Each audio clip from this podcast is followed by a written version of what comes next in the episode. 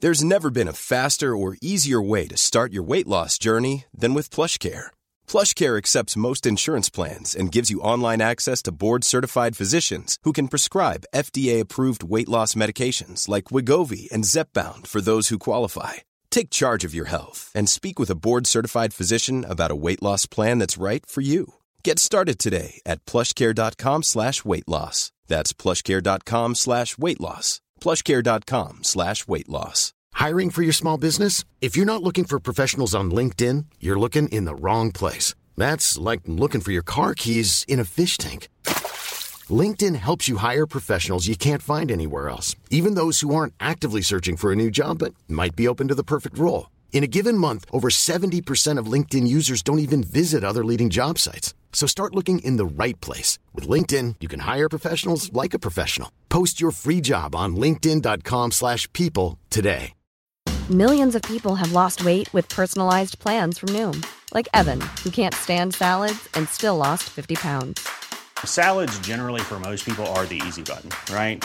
For me, that wasn't an option. I never really was a salad guy. That's just not who I am. But Noom worked for me. Get your personalized plan today at Noom.com. Real Noom user compensated to provide their story. In four weeks, the typical Noom user can expect to lose one to two pounds per week. Individual results may vary.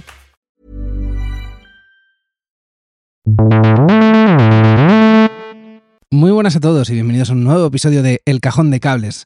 Ya sabéis, vuestro podcast eh, sobre tecnología. En el episodio de hoy queríamos hablaros de los AirTags. Y es que recientemente ha salido una noticia eh, referente a, a, los AirTags en la que Lufthansa, la compañía aérea, prohibía el uso de estos dispositivos en el equipaje, eh, escudándose en que llevaban baterías y, y son transmisores y no se pueden apagar con lo cual se considera mercancía peligrosa que no puede volar en, en bodega, que es peligroso para, para, transportarlo por vía aérea.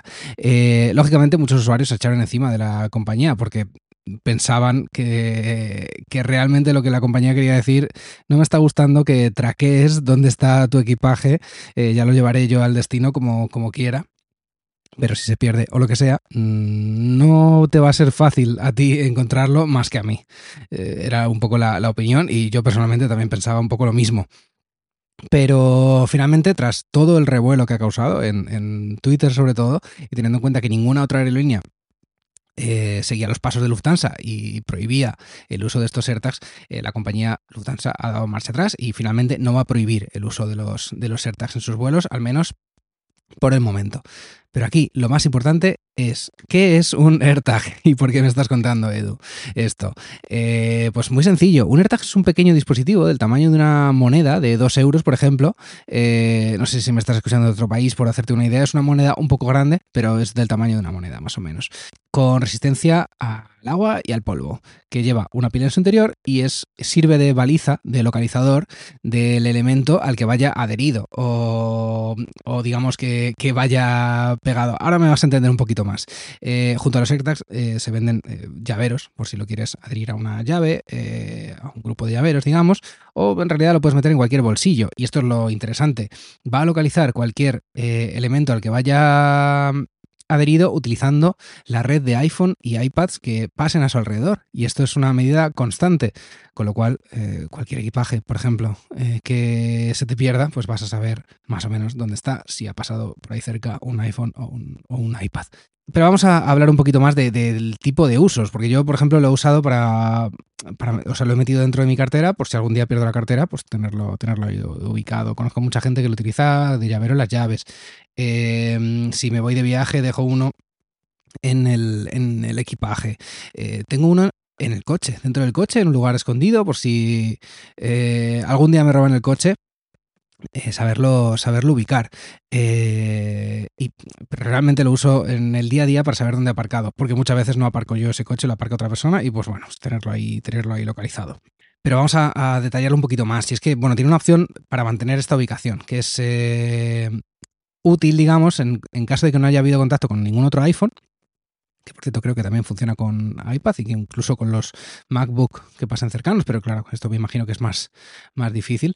Eh, en caso de que ningún otro dispositivo pasas alrededor, la ubicación eh, se guarda la última que haya obtenido tu teléfono. lo cual, bueno, sigue siendo, sigue siendo útil en el caso, de, por ejemplo, del coche, que sé que una vez se aparca, el último iPhone que ha estado en contacto, que es el de mi pareja o el mío, van a, van a recordar esa ubicación y tú desde la aplicación de buscar lo, lo encuentras. Vamos a hablar un poquito de la tecnología, y es que lleva una, lleva una pila de botón.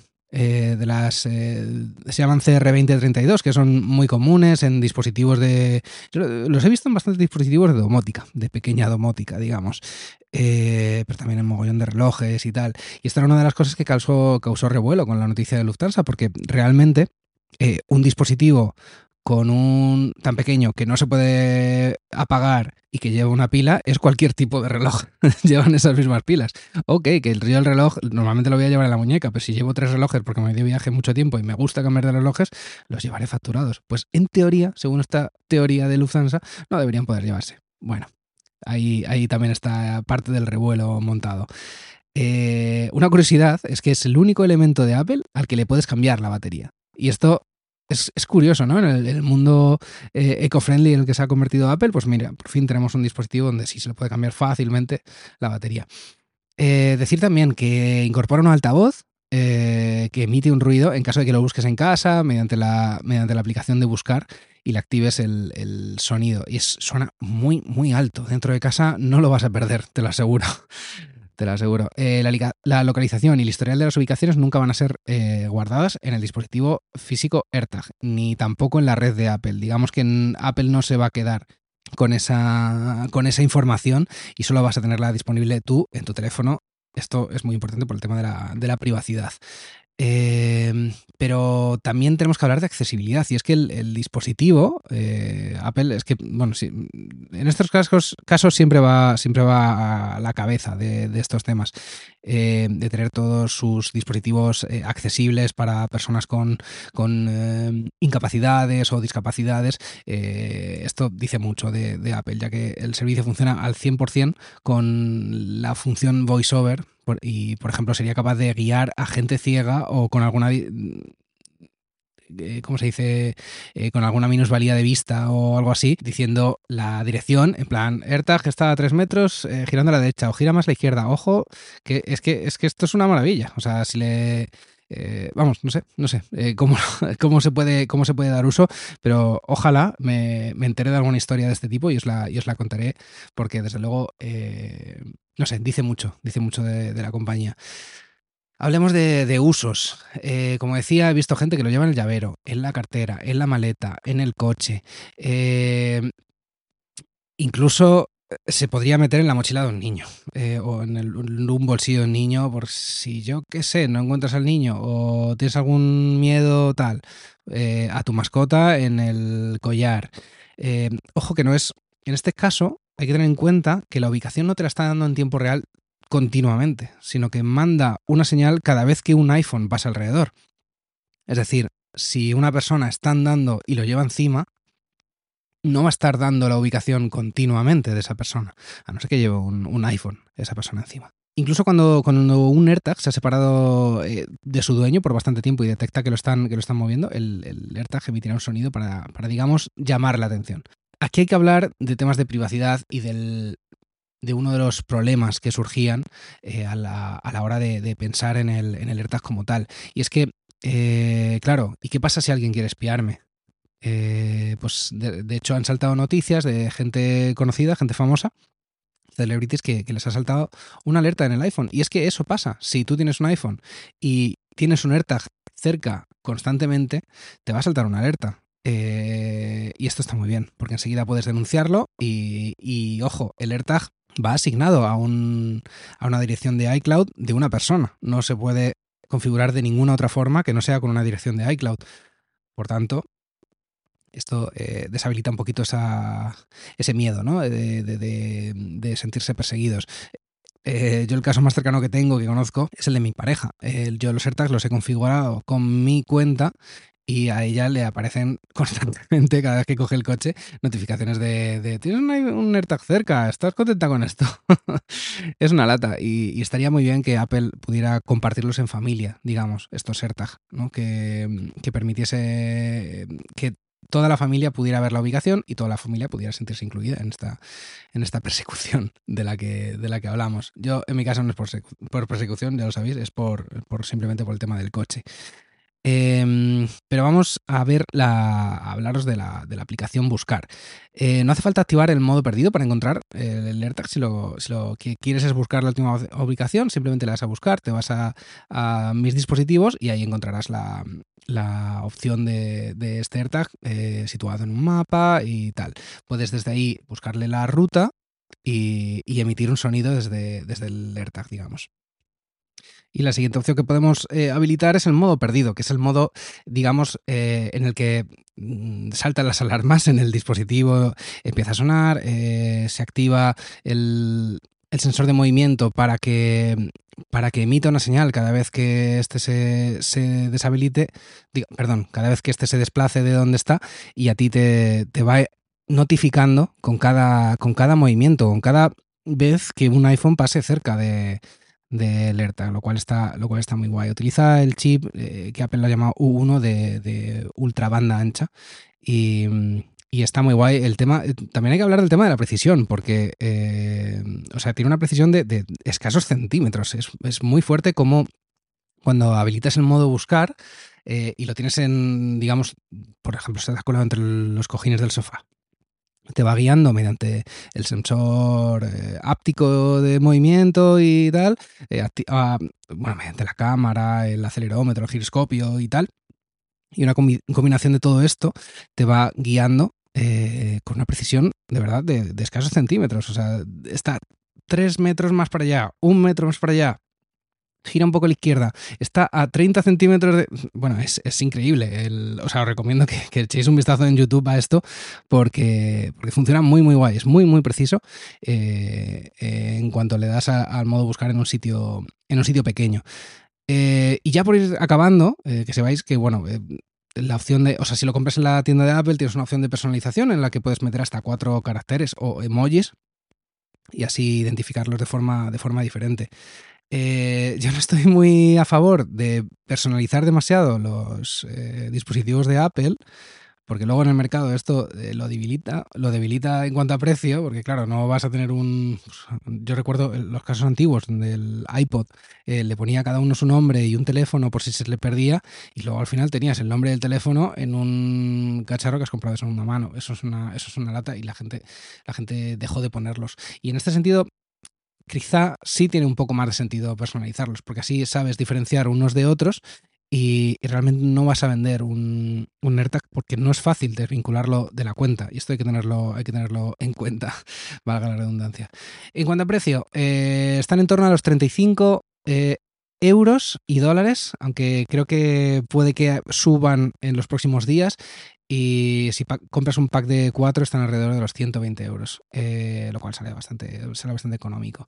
Eh, ya te digo, es que te dan, vamos, te dan una infinidad de, posibilidades. Recientemente, por cierto, he escuchado que también se pueden utilizar como etiquetas NFC, que por si no sabéis, haremos un episodio hablando de, de esto. Son unas etiquetas que se pueden pegar a cualquier lado y, ejercer opciones de tu teléfono a la vez que lo escaneas. Pues bueno, el AirTag también se convertiría en una etiqueta NFC a la vez que hace, que hace su propio uso normal y podrías hacer ciertas acciones con el móvil cada vez que lo pasas por encima, tipo eh, encender Bluetooth o darme una dirección, o sea, mandarme por Maps eh, a una dirección, eh, no sé, diferentes, diferentes acciones que se pueden configurar en este, en este sentido, pero esto es algo un poquito más complejo.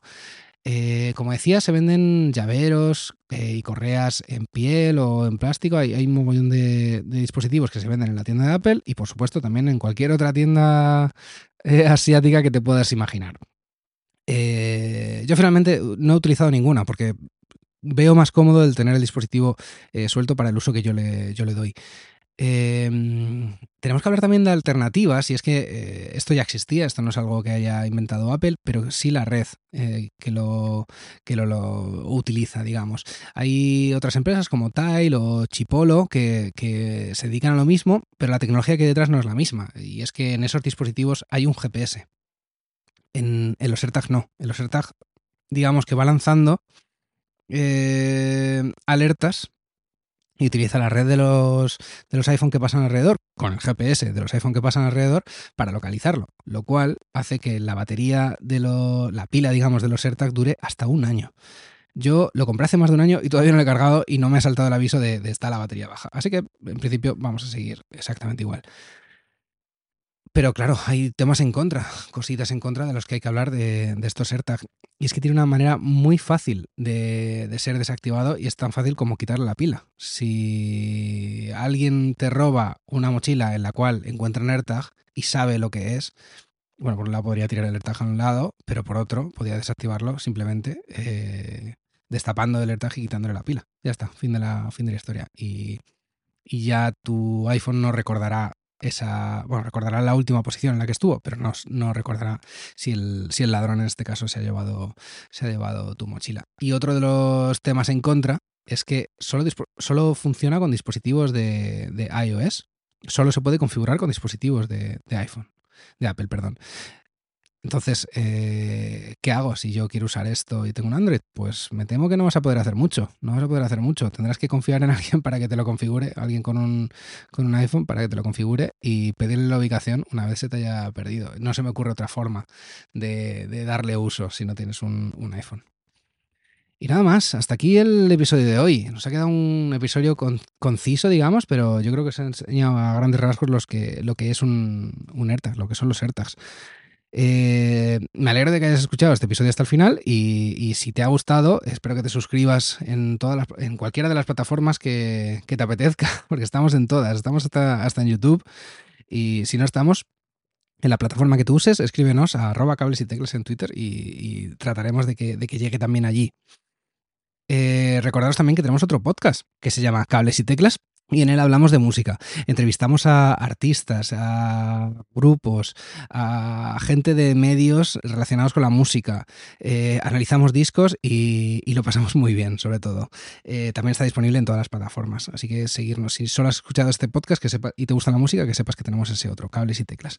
Y lo dicho, si nos quieres comentar o escribir en cablesyteclas.gmail.com o en Twitter en arroba cables y teclas. También estamos en Instagram. Bueno, que nos busques en Google y, te va a aparecer en, en, todos lados. Muchas gracias por, de verdad por escucharnos hasta aquí y nos oímos en el próximo episodio. Hasta otra.